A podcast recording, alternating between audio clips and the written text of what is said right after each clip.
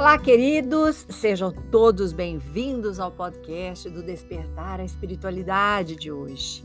Convite para nós elevarmos juntamente nossos corações, a nossa mente para o alto, para que recebamos tudo aquilo que é bom, nobre, justo e verdadeiro.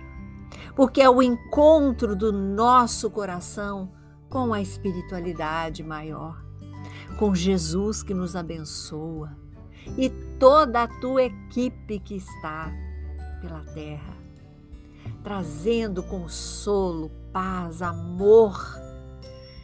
E assim a gente pode perceber que é muito leve a caminhada quando estamos acompanhada, acompanhados dos bons espíritos. A gente começa a compreender que elevar o nosso pensamento e pensar coisas boas é aquilo que importa para vivermos bem. É pensar e compreender que todos estamos conectados no planeta Terra o que fazemos aqui afeta quem está do outro lado do mundo. Vide a guerra que ora está acontecendo no nosso planeta. Hoje eu quero convidar você para pensar em ampliar os teus pensamentos, em colocar uma paisagem bela para enxergar as inúmeras possibilidades das coisas serem.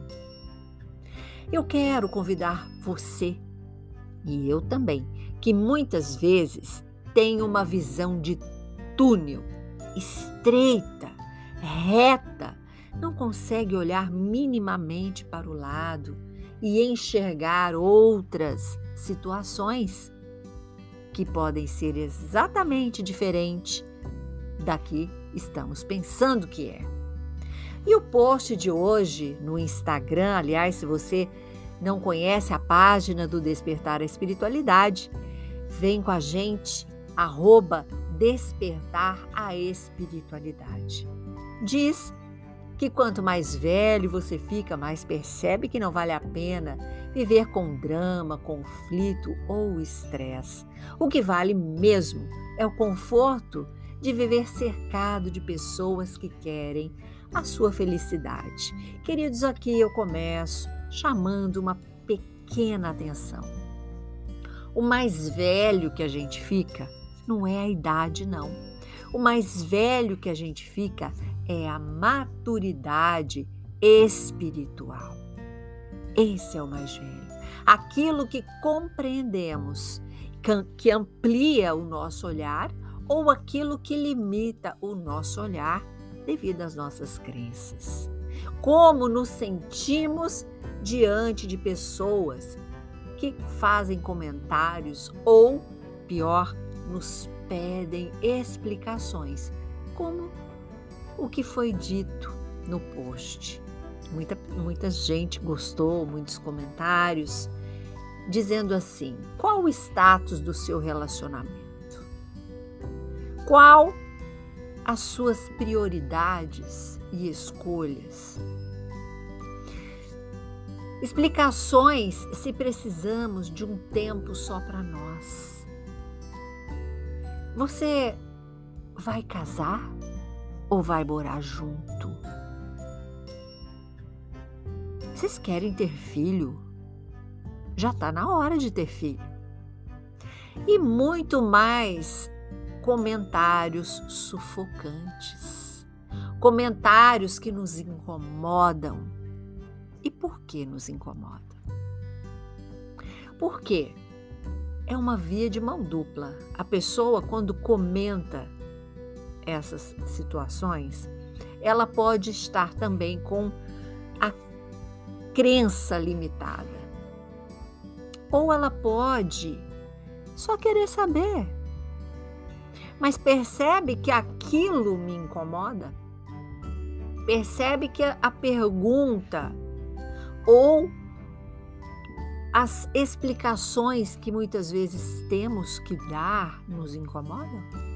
Será que a crença limitante é só do outro ou ela é minha também?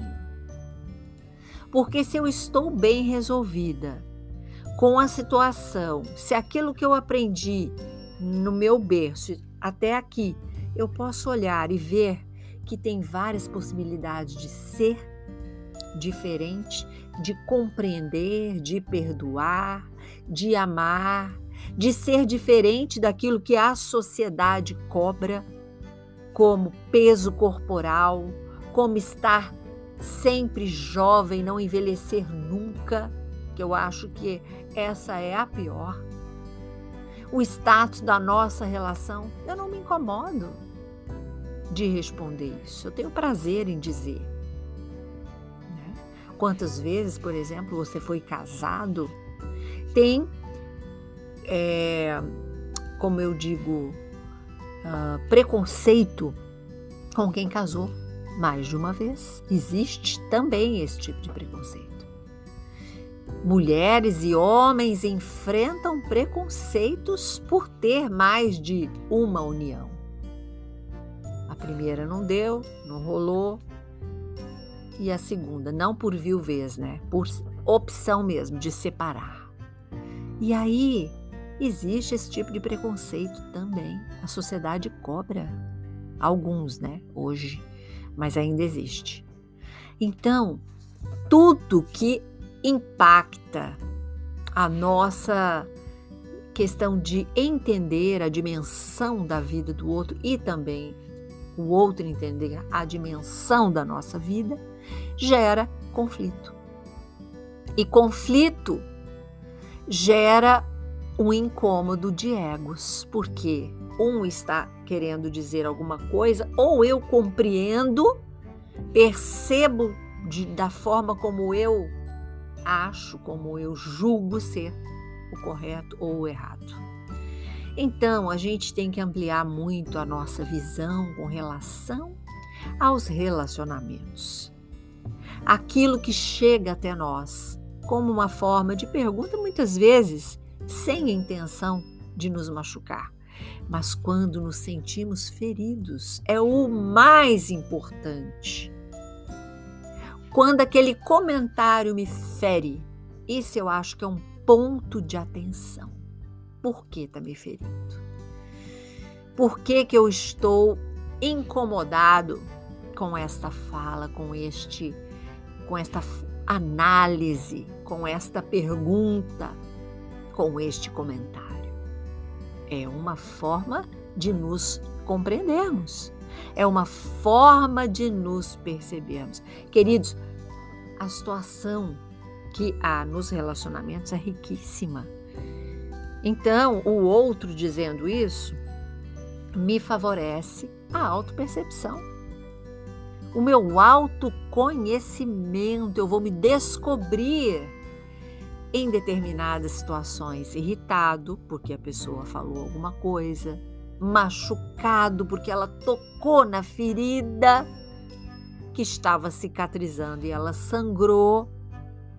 Por isso a importância de trabalharmos o nosso autodescobrimento, construirmos dia a dia através de nos percebermos mesmo, fazer a leitura das nossas relações, das nossas compreensões com relação às coisas que nos cercam. Então, esse é o chamado para nós, para todas as relações da nossa vida.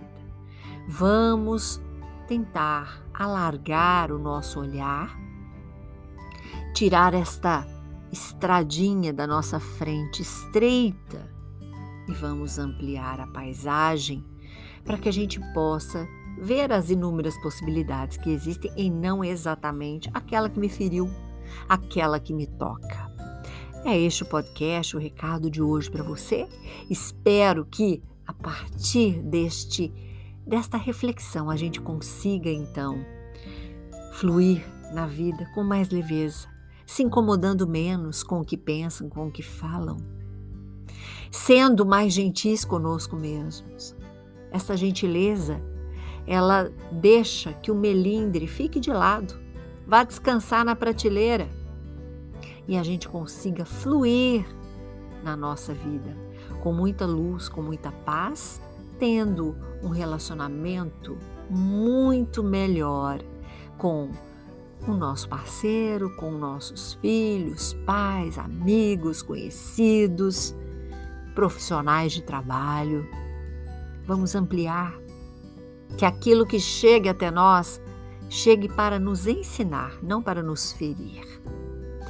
Curta e compartilhe este podcast com seus amigos. Sempre podemos acender uma lanterna no peito de alguém. Sou Suzy Vatê e este foi mais um podcast do Despertar a Espiritualidade.